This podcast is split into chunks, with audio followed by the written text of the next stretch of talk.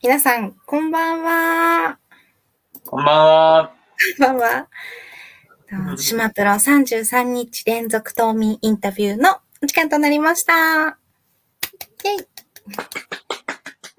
この配信は2020年10月1日にスタートした島プロこと北海島プロジェクトが北海道というキーワードをもとにオンラインやオフラインでつながるコミュニティ型のプラットフォームとして運営しています。で、現在2期目のスタートに向けてクラウドファンディングを実施中です。その期間中、島プロには現在どんな人がいるのか皆さんに知ってもらうため33日間連続でインタビューライブを配信しています。島プロをよく知らない人には島プロを知ってもらうきっかけとして、そして島民の皆さんには島民同士の交流のきっかけにしてもらえると嬉しいです。で、2日目の今日はゲストにつよぽんこと白畑剛さんにお越しいただきました。インタビュアーは私、北海道じゃないな、全国2位の蕎麦の産地深川市在住の副業ママ佐藤恵里子でお届けします。よろしくお願いします。これ見てくれてる人、あ、一人いた。ありがたい。本当ですか？一人いるんですか？ありがとうございます。一人増えた。ありがとうございます。ね、二日目ということで、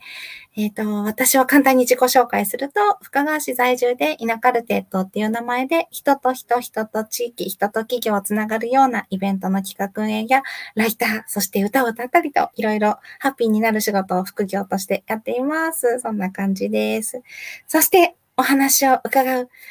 つよぽんさん、こちら。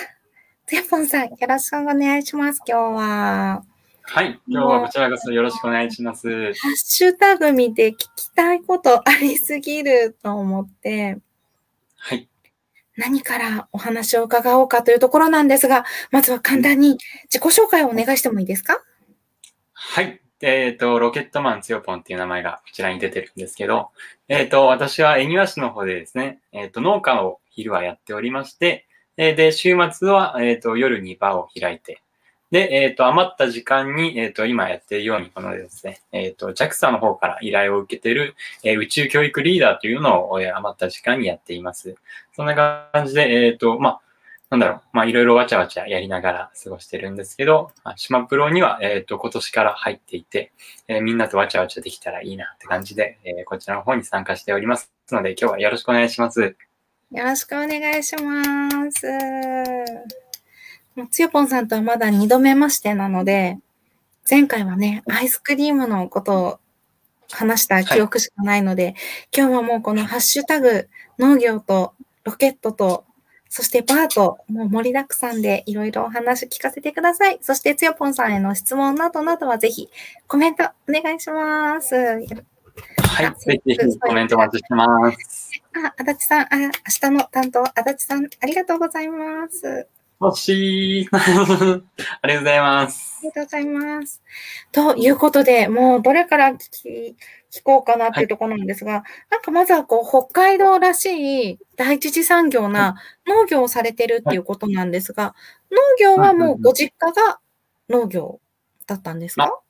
はい。えっ、と、こちらの農業の方から説明を入らせていただくと、えっ、と、私、農業歴としては、去年から、えー始めたというか、去年に、えっ、と、農業法人が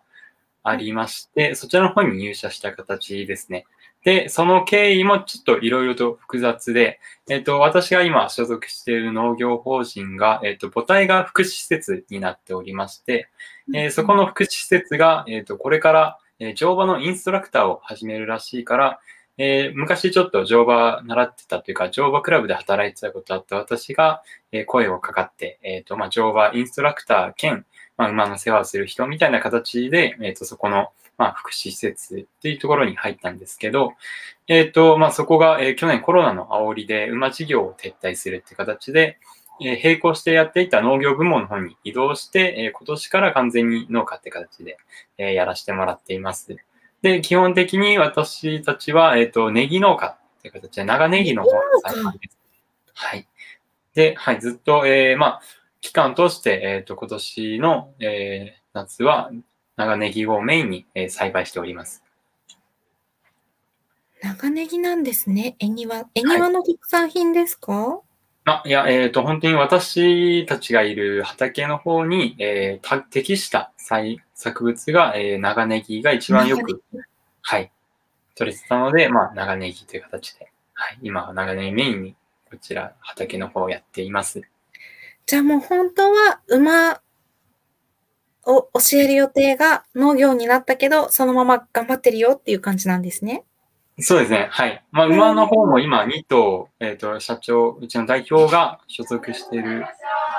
馬を、はい、こちら借りてる形、まあ、使って、えっ、と、まあ、ホースセラピーとかの活用している形ですね。うーん。え、じゃあ、もともとは馬のお仕事だったじゃなくて、馬の乗馬クラブにいた？はい。もともと乗馬クラブとして、えっ、と、去年までは働いておりました。へえ、すごいですね。そして、そこからの絵庭でバーをやっている。はい。バーも、はい、今年からですね。バーも今年からなんですね。はい。なんだったら本当に緊急事態宣言前にやったんですけど、うん。はい。バーを開いた瞬間に緊急事態宣言が出て、すごい。もうなんか本当に今年何かをスタートする方は、この緊急事態宣言とまん延防止とのこのね、隙間隙間でしか普通にできないのかなと思うんですが、それはなんかどんな思いでこう農業をやりつつ、バーもやろうかなっていう、そのバーをっていう場を作ろうと思ったきっかけとかは何かあるんですか？まあ、そうですね。えっ、と、もともとどちらかというと、バーをやっている年数の方が長くて、えっ、と、お4年前に個人事業主として、えっ、と、バーで開業届を出してるんですよね、私が。で、えっ、と、まあ、それもずっと違うバイト、その時は4年前はホテルのバイトの方をやっておりまして、えっ、と、ホテルのバイトをやりながら、夜は、えー普通に自分のバーを開業して、みたいな形をとっていて、えーそれが、えっ、と、去年ですね、そこの昼のホテルの方はバイトを辞めて、えっ、と、インドに旅するって言って、えっ、と、ちょっとインドに行ってたんですよね。で、えっ、と、インドから帰ってきて、えーまあ、地元で仕事を探してた時に出会ったのが、今働いてる福祉の施設で、はい、そちらで縁あって、まあ、昔乗馬やってたんだったら、乗馬やってみないみたいな感じで、はい。こちら就職というか、まあ、普通にバイトとして、えっ、と、今の福祉施設兼農業兼乗馬インストラクターみたいな形で、はい、働かさせていただきました。すごい、めっちゃ多彩ですね。そして、インド？インドは、はい。ヨポンは何をしにインドへ？あ、そうですね。はい。えっ、と、私がインド行ったきっかけは、まあ、こちらのロケットがちょっと関連してるんですけど、えっ、と、もともとは世界一周する予定で、えー世界一周する予定の一つに、こう、インドがあって、で、インドもですね、えっ、と、なんでインドインドの方がロケット開発とか宇宙開発はすごい進んでいる国っていう印象があってですね。言うは何しにインドありがとうございます。中井さんから、八八八八八の言うは何しにんだよ、本当。はいえ、インドははい。ロケットが盛んなんですか？ロケットが盛んというか、まあ本当に宇宙開発をに力を入れてるのが一つインドっていうのがありまして、うんで、もともと数学とかもすごい強い国なので、まあそこの教育がどうなってるのかなというところも気になっていて、まあちょっとインド行ってみようみたいな感じなのが、はい、去年はありましたね。すごく不思議なんですけど、今農業でそのお馬さんだったり、そしてその前はバーとして開業したんですが、はいそもそもロケットはどこら辺から、こう、はい。つよぽんとロケットがつながったんでしょうか？えっ、と、それも同じ、えっ、と、ホテル働いて、で、まあ、バーを開業した時期ですね。その時に、えっ、と、植松勉さんっていう、えー深川から近いかな、赤平市ですね、赤ビラの。の。うんはい。深川の横の方の、はい、赤平市にある、えっ、と、植松電機っていう会社がありまして、えーそこの植松勉さん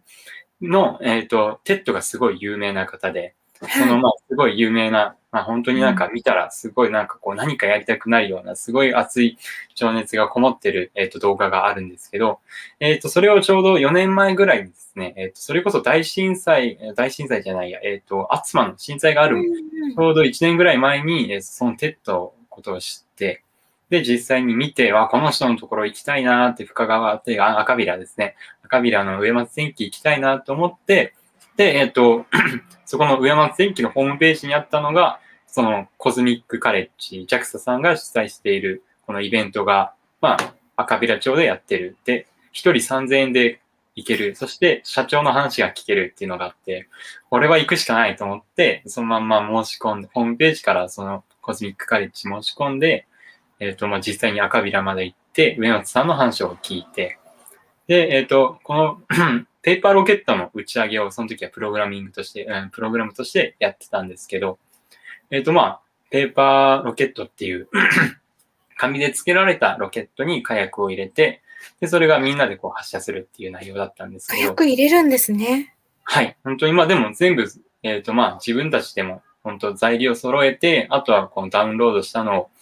えっ、ー、と紙に印刷したやつさえあって、それを組み立てていけば自分たちでもできるから、まあみんなもよかったらやってみなよって言われて、あ、じゃあやりますって言って、まあやり出したのがロケットと宇宙とかの関わり合いの、まあ、初めになりますね。じゃあ、意外と最近から、こう、ロケットとつながって、はい。いったつよぽん。どうしてその、自分がやるだけじゃなくて、コスミックカレッジ？はい。を教える側になりたいって思ったんですか？ま、えっ、ー、と、これもなんかすごい不思議な縁なんですけど、えっ、ー、と、うん、友達が、えっ、ー、と、喫茶店の店長をしていて、で、その喫茶店の店長のお母さんがコズミックカレッジの主催をやってた方なんですよね。縁庭市でやってたんですけど。うん、えっ、ー、と、それは全然うちが赤ビラ、そういう上松さんに会うまで知らなくて、そこ、上松駅に会いに行ったんだって言ったら、私、コズミックカレッジっていう、まあ同じような JAXA と同じ宇宙教育やってるんだよって言ってて、で、いや、君もその JAXA のホームページから応募したら宇宙教育リーダーになれるから、まあ時間あったら受けてみなよって言われて、で、まあ、それでまあ、いろいろあって4年、3年間ぐらいやらなかったんですけど、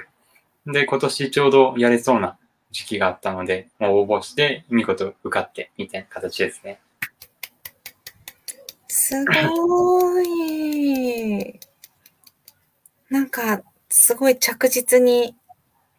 つながっていってる感じで。で、はい、なったと思ったけど、今ちょっとコロナ禍だったりするんですが、何かもう、こう、もうコズミックカレッジはどこか北海道の町では開催されたんですか？え、えー、っと、そうですね。えー、っと、詳しい場所は、えー、っと、まあ、いろいろとあって言えないんですけど、えっと、まあ、札幌の、はい、はい、幼稚園で、まあ、軽く、本当に少人数の小規模で、えっと、まあ、河川敷の方で、ちょっと、うんと、お泊まり会の、まあ、なんか一環として、まあ、午前中の、はい、イベントの一つみたいな感じで、まあ、子供たちと、はい、一緒に打ち上げたんですけど、まあ大体1ヶ月ぐらいの期間ですね。えっ、と、その幼稚園に、まあ週に1回お邪魔して、宇宙ってどういう感じでロケットの構造とかを説明して、まあ本当に幼稚園の年長さんなんでまだ5歳ぐらいですね。5歳、6歳未満の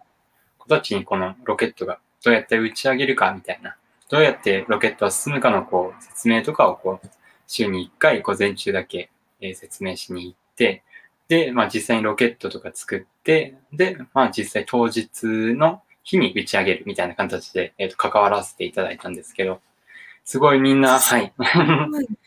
みんなワクワク、すごい目もキラキラして、まあ本当にロケットお兄さん、ロケットお兄さんって言ってきてくれましたね。本当にすごいみんな楽しそうにしてくれてて、はい、やってよかったなと。まあ、ぜひ、欲しいの、コズミックカレッジ。コズミックカレッジ楽しそう。えこれはなんかホームページを拝見したら、小中学生向けって書いてあったんですが、はい。年長さんから行けますか？保育園児とか幼稚園児でも大丈夫ですか？幼稚園、そうですね。そこは主催者が分かりやすく噛み砕いてもらえればって形で、はい、まあ JAXA のそのコズミックカレッジ時代にも一応、まあ小低学年対象とか、幼稚園児対象の、えーと、プログラムも何個か用意してありますので、まあ、それを分かりやすく噛み砕いて説明するって形にはなると思うんで、まあ、全然、まあ、小学校とか別に、えーと、幼稚園の年長さんぐらいだったらちゃんと話も聞いてくれるので、はい、問題ないかなと思います。すごい。それちなみに何回でロケットが飛ばせるようになるんですか？めっちゃうちあの、ちょうど年長さんと4年生の子がいるので、はいはいはい。興味津々なんですが、1回でつよぽんに来てもらったら、もう飛ぶのか。多分全然、全然水ロケットを基本使って、まあ、打ち上げますので、まあ、本当に、まあそこ、ポケット、ポケットじゃないや、えっ、と、ロケットじゃなくて、ペットボトルさえ、2リットルの大きいペットボトルさえあれば、えー全然水入れて打ち上げるだけなんで、まあ、賞味1時間ぐらい見ていただけたら、まあ、ちょっと、まあ、うちが事前に作って、羽とか作って、で、あとはみんなでこう好きなデザインしてもらって打ち上げるだけでも大丈夫ですし。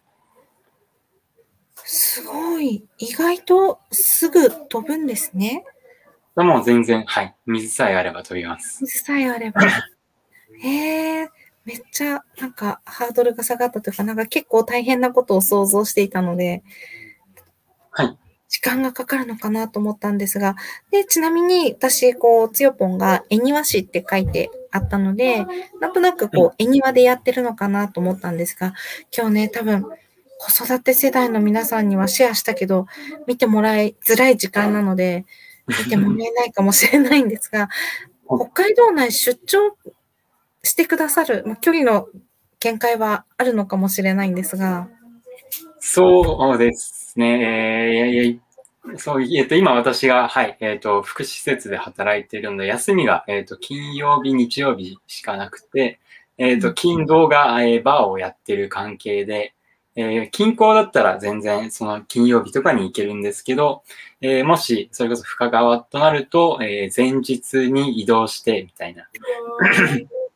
形で、えっ、と、まあ、できれば、そうですね、日曜日とかだったら、まあ、なんとか前日の夜から移動する、して、なんとか行こうかな、みたいな感じになりますね。そうか、前日移動が必要なのですね。はい仕込み。まあ、やろうと思えば、全然当日でも大丈夫なんですけど、距離によります。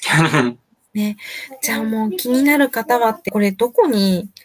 つよぽんに個人的に Facebook でお願いしたらいいのか。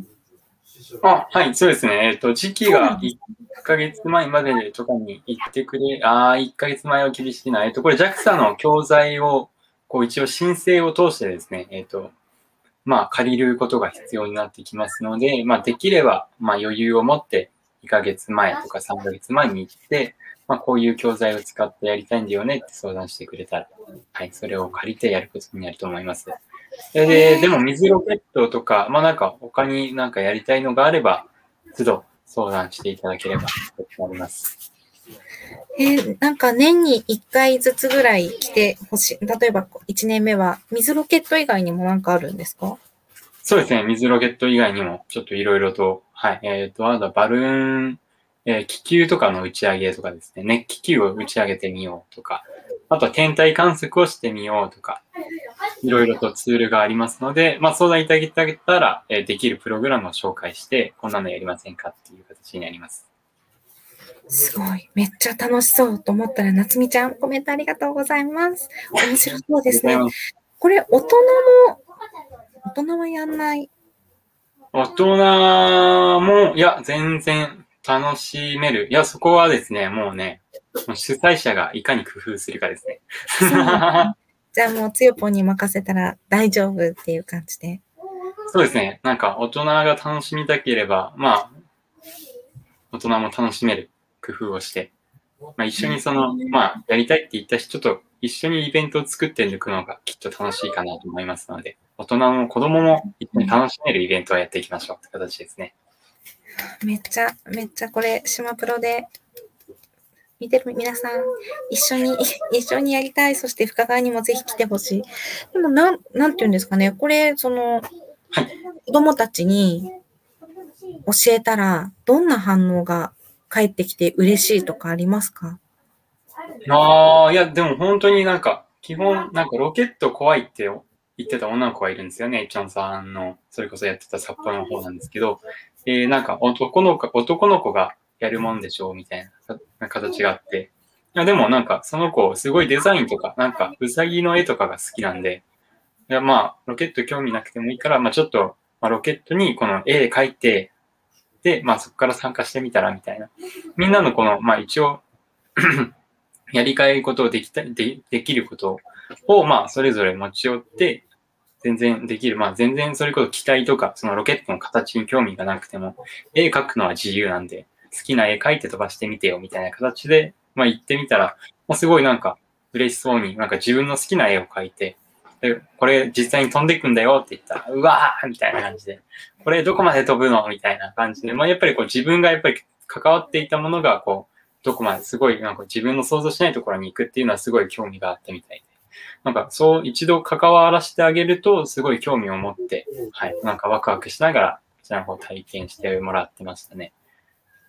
へえちなみに、こう、その関わった子供たちにこんな風になってほしいなって思いとかがあって、やっぱり主催してるんですか？ああ、そうですね。本当に私が、えっ、と、まあ、本当に TED とかこういう、この宇宙教育リーダーっていうのを応募したきっかけが、えっ、と、もともとその JAXA が、えっ、と、まあ、その宇宙教育リーダーたちに言うことが、ありがとうございます。えっと、まあ、子供の好奇心に気をつけろって言われるんですよね。本当になんか、まあ、お金はすごい、なんか教材とかもすごい、その JAXA さんが、えー貸してくれるんですけど、まあ、安全面と、その子供のワクワクとか、すごいこの好奇心とか、すごい興味関心を引き出すような授業をししてくださいって言われて、それが一番なんか心に来て、本当に子供たちの好奇心とか、もう大人もそうなんですけど、なんかみんながワクワクすることを楽しめることを、なんかやってき、やっていく教育を、なんかもっと広めたらいいなっていう形で、で、学校とか今から、まあ、先生になるのはあまりなんか現実的じゃないかもしれないけど、それ以外の違う学校以外の教育、学校以外の形、関わり合いでの、このなんか教える場、学べる場っていうのをこう、なんかそこがすごい楽しければ学校とかの教育ももっと楽しくなるんじゃないかなっていう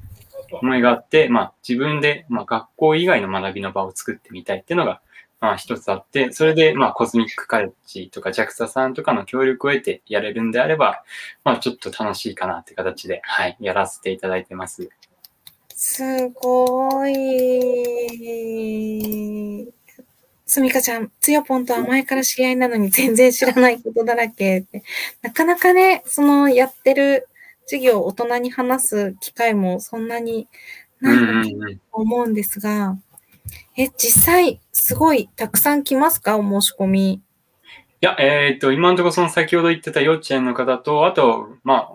あ、えっ、と、知り合いからの紹介で受けた、まあ、えっ、と、石狩の方の小学校ですね。そちらの方の今2つだけですね。あとは、えっ、と、フリー、フリースクールの方から、まあ、時間が合えばやってほしいんだけど、みたいな形で、なかなか時間の都合がそちらは合わなくて厳しいんですけど、まあ、全然フリースクールとか、そういう学校教育とか、フリースクールとかの人たちからの依頼は多分今後増えていくかなって予想はありますね。これ、最大何人ぐらいいっぺんに行けるんですか？ああ、そうですね。えっと、水ロケットが今、私が手も、私自身が買って手元にあるのが一つで、えっと、コズミックカレッジさんからも多分4つ、3つか4つぐらいが限界で、まあ、それをまあ、使って打ち上げていく形になる。で、えっと、コズミックカレッジさんから言われているのは、最大30人とかを超す人数でイベントをしてはいけませんみたいな。なるべく少人数で、えー開催してくださいねっていうふうには伝えられています。じゃあ、なるべく少人数で言うと、結構田舎から申し込むのもハードルが低くて、はい。そうですね。いいですよねはい、もう本当に都会よりはそういう、まあ、なんだろう、あまり教育が、なんかい、うん、こう、結構教育格差があるとは思うんですけど、そういうイベント、田舎というか、本当にまあ情報があまりそっちの伝わってないところの方にこう行って、実際にこう、こんなことがあるんだよとか、いろんな教育の仕方があるんだよっていうのを伝えていきたいと思うので、どっちかっていうと田舎の方に行きたいですね。じゃあ、ぜひ、田舎代表っていうことで、10月、いや、もうコロナが落ち着くといいなっていう子供たち集めるのがね、なかなか今大変かなっていうのも、今うちの町もすごい学校が休校になったりしてるんであれですが、ぜひぜひ深川開催、お願いしたい。ですね。まあ一番本当に今オンラインとかでやれる授業って言ったらみんなで星座観測とかをズームでやるとか楽しそうですけどね。流星とか見るんであれば。流星、この間ペルセウス見たんですけど、またありますか？近々。近々が10月 ?10 月かな？近いのがな？んかあったような気がするんですけど、ちょっと詳しく、はい、調べておきたいと思います。うん。ね、なんでオンライン、はい。星ならではオンラインでどうやって見るんですか？ね、いやみんなでこう星座をまあ見つめるだけでも楽しいかなと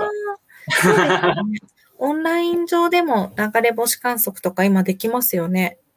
そうですね。だから、えっ、と、みんな、まあ、スマートフォン、今の小学校の子たちは見てると、まあ、絶対手元にあると思うので、うんまあ、全然、このスマホで、こう、質問とか受けながら、みたいな形で、あれ何これ何って聞きながら、まあ、ズーム主催者、まあ、私がそれに答えていくっていうのが、でも一番できやりやすい形かなとうん思いますね。そっか、星の説明もしてくださるんですね。は、えー知識が全くないんで頑張ります。すごい。お解説がオンラインでできると見るところが分かっていいと思う。いや、教えてください。えー本当に、本当に、星座何もわかんないんで。本当、今から頑張りたいと思います。すごい、あの、田舎なんで、うちの町は普通にこの間のペルセウス流星群の時は天の川まで綺麗に見えてたので、うわー、いいなー。いや、本当に絶対田舎の方が楽しいですよ。天体観測そう。、本当に流れ星、家の前でも十何個とか普通に何分間かいたら見れるけど、もっと山の上まで行ったら、本当はい天の川ごと全部見れたから、なんかそこでぜひね、星についても。いや、それどっちかでぜひとも呼んでください。じゃあ来年のペルセウス流星群の日は、ぜひ深川で。はい。いや、ぜひぜひ、深川でやりましょう。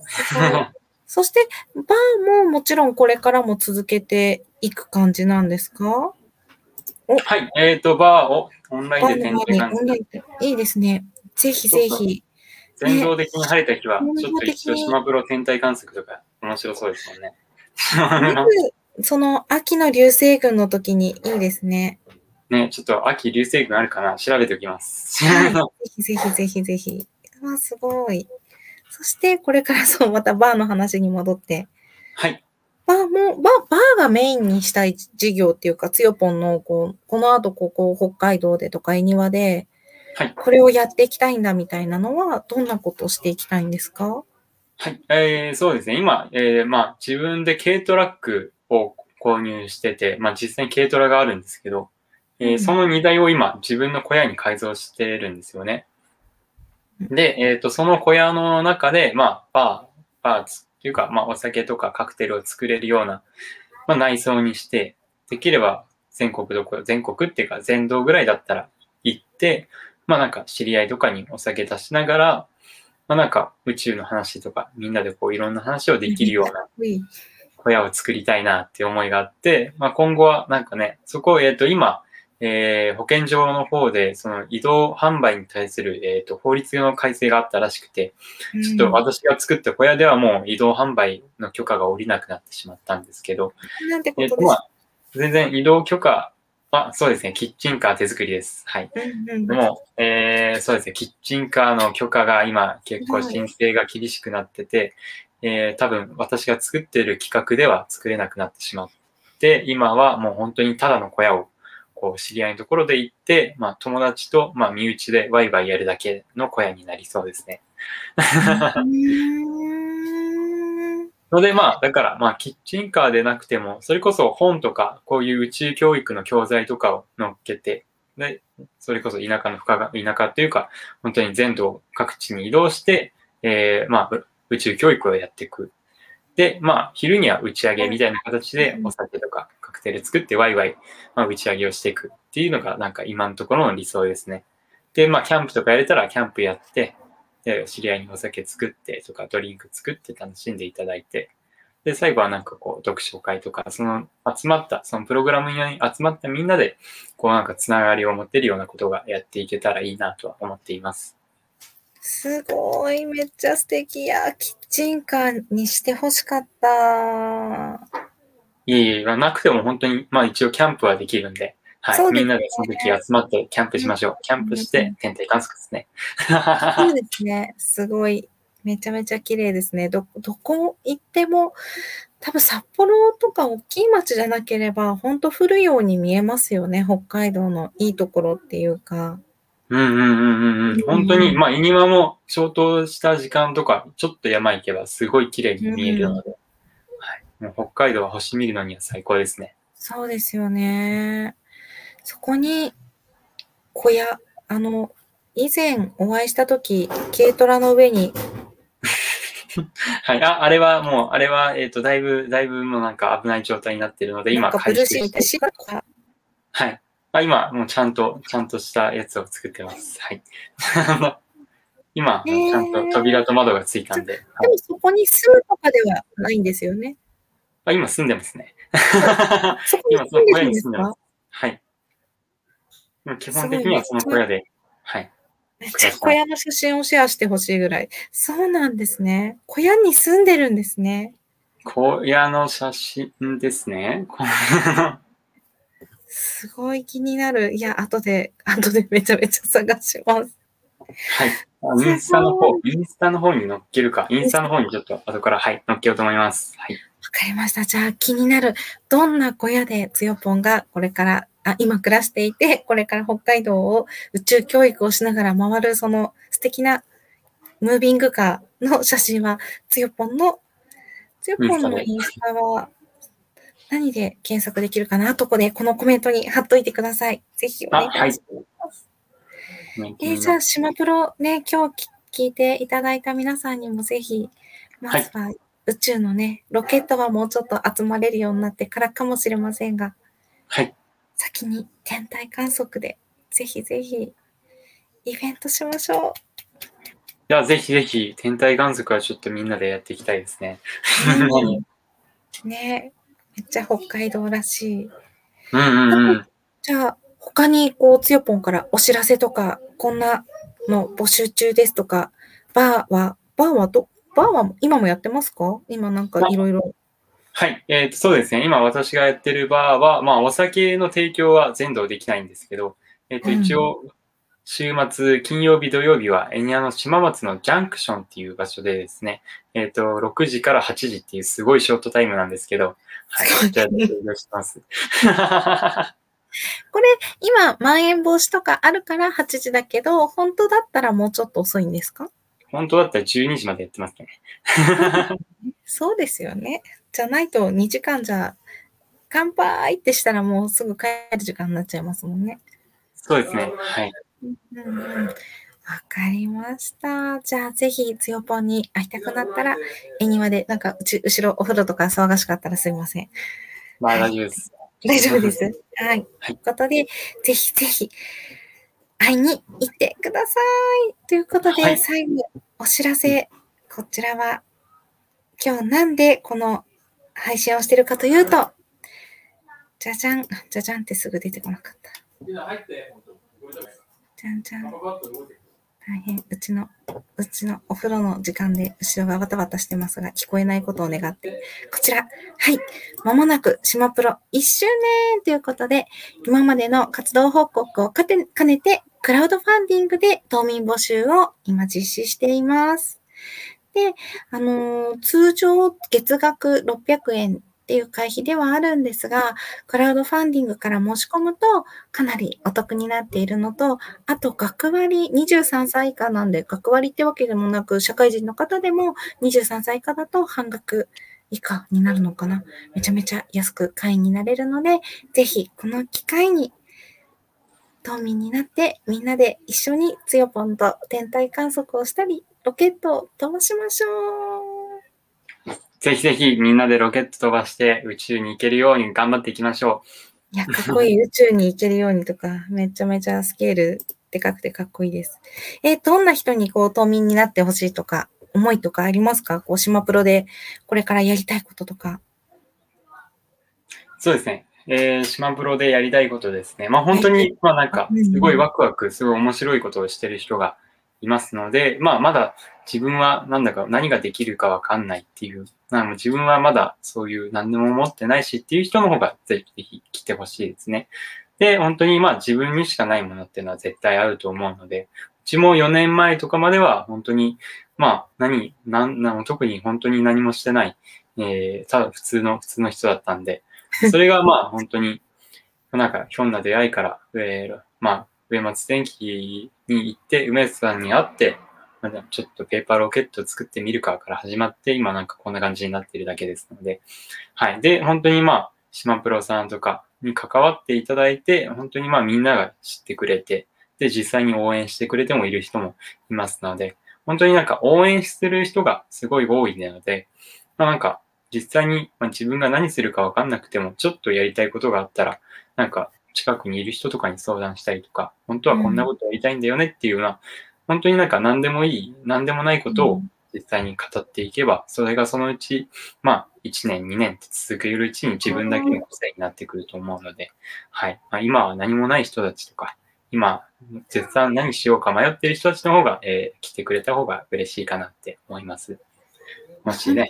興味があれば、ね、はい、教えていきますので。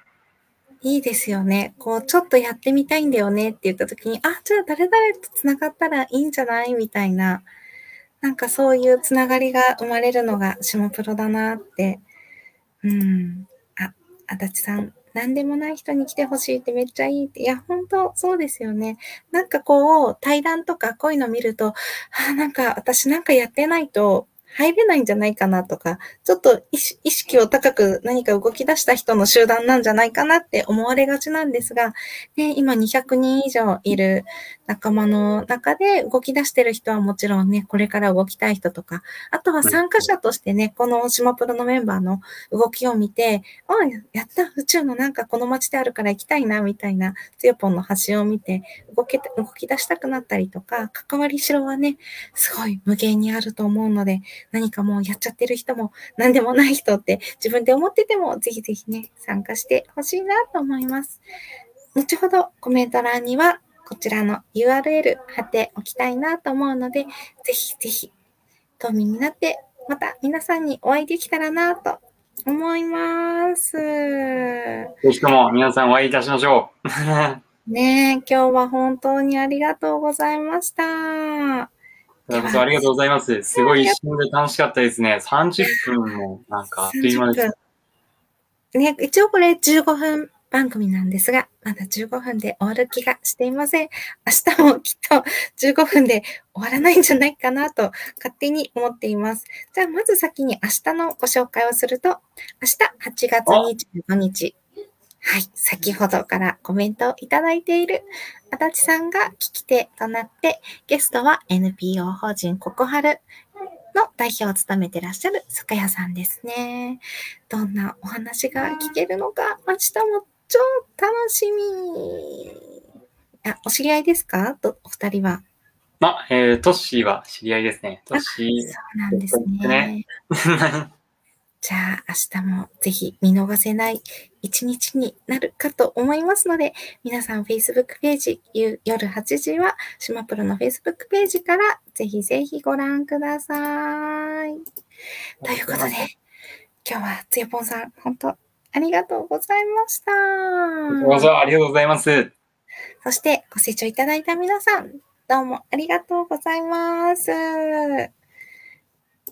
では、明日のインタビューもどうぞお楽しみに。では、おやすみなさい。おやすみなさい。